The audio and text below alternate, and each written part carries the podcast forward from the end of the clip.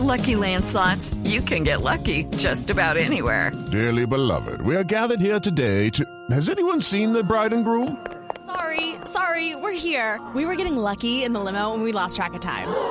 No, Lucky Land Casino, with cash prizes that add up quicker than a guest registry. In that case, I pronounce you lucky. Play for free at LuckyLandSlots.com. Daily bonuses are waiting. No purchase necessary. Void were prohibited by law. 18 plus. Terms and conditions apply. See website for details. Ya se encuentra en la unidad de cuidados intensivos del Hospital Simón Bolívar el policía que sobrevivió al accidente del helicóptero en el departamento de Antioquia. Su pronóstico es reservado. Daniela Morales. Efectivamente ha confirmado el hospital Simón Bolívar que hacia las nueve de la noche se registró el ingreso del subintendente Edgar Andrés Báez, quien llegó con quemaduras aproximadamente en el 50% de su cuerpo y fue trasladado desde la clínica panamericana de Apartado. Ha informado el hospital que hacia las nueve de la mañana se le realizará una primera valoración para determinar cuál es su estado de salud. Sin embargo, en este momento permanece en pronóstico reservado pero estable. Daniela Morales, Blue Radio. Desde el Congreso de la República rodean al presidente Santos en su intención de avanzar en las negociaciones de paz con las FARC, luego de que el mandatario aseguró que estaría cerca de llegar a un acuerdo en los diálogos de La Habana. Juan Esteban Silva. La representante Ángela Robledo expresó su opinión frente a las declaraciones del presidente Santos a la revista Semana en las que manifiesta que el proceso de paz con las FARC está muy cerca de lograrse.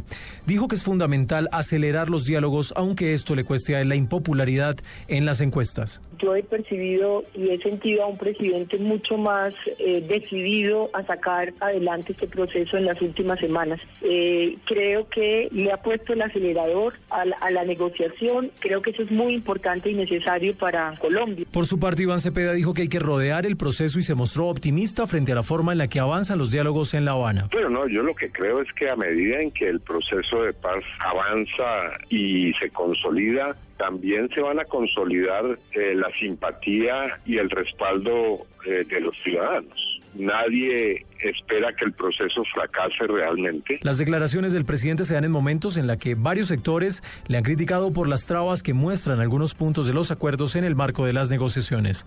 Juan Esteban Silva, Blue Radio.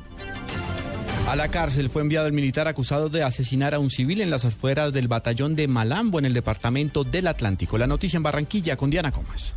Al sargento Diego Alexander López Barón le fue dictada medida de aseguramiento por los delitos de homicidio agravado y homicidio en grado de tentativa por los hechos registrados el pasado 2 de agosto frente al cantón militar de Malambo, donde al parecer en estado de embriaguez le habría quitado el arma de dotación a uno de los soldados de guardia para disparar contra un grupo de personas y donde un hombre murió. El coronel Oscar Hurtado, comandante del batallón Vergari Velasco, lamenta lo ocurrido. Pues nuestra posición siempre ha sido de apoyo a la fiscalía y al cuerpo técnico de investigación para cada uno de los, digamos, de los hechos o, o necesidades que ellos necesiten.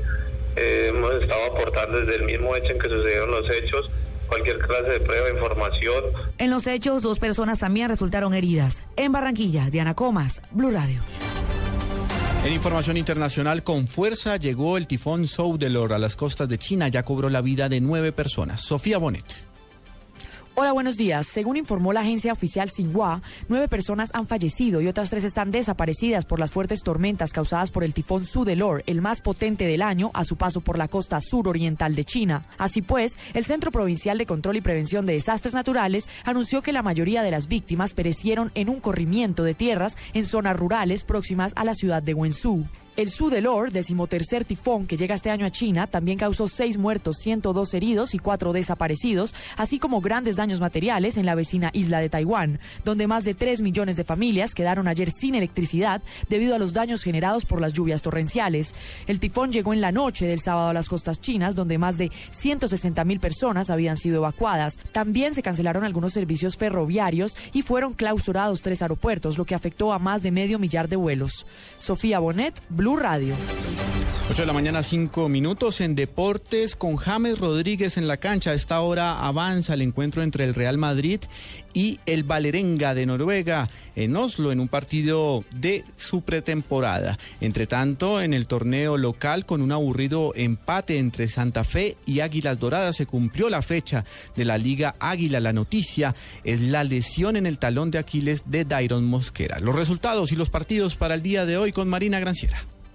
Hasta el momento, cinco partidos se han jugado de la fecha número 5 de la Liga Águila segundo semestre. Nacional empezó la jornada goleando 4-0 al Deportivo Pasto durante la semana. La Equidad venció 2-0 a Medellín. La jornada de sábado contó con la derrota 0 por 1 de Jaguares frente al Junior de Barranquilla. Tolima venció dos goles a uno al Huila y Santa Fe no pudo hacerle daño a Águilas Doradas en el estadio El Campín y empató sin goles. Con esos resultados, la tabla de posiciones de la Liga Águila se encuentra de la siguiente manera. Nacional es líder único con 13 puntos y ningún equipo lo puede alcanzar durante esta jornada número 5. Santa Fe es segundo con 11 puntos, Cortuluá tercero con 9 puntos, Alianza Petrolera es cuarto con 8 puntos, Medellín es quinto con 8, Cali es sexto con 7, Junior de Barranquilla es séptimo con 7 y el Deportivo Pasto es octavo con 7 puntos cerrando los primeros 8 de la tabla de posiciones. La jornada de este domingo contará con Unión Autónoma enfrentando a Envigado a las 3 de la tarde,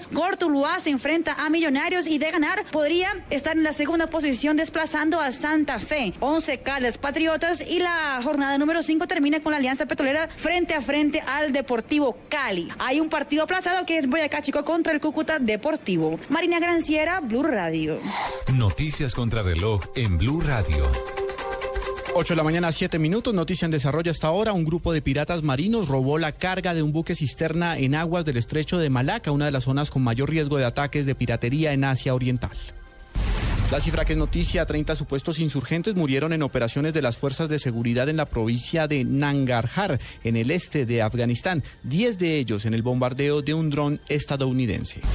Y quedamos atentos, Argentina, los colegios electorales abrieron a primera hora para las elecciones primarias que definirán a los candidatos para las generales de octubre, donde se decide entre un total de 15 aspirantes a competir por la sucesión de Cristina Fernández en la jefatura de Estado.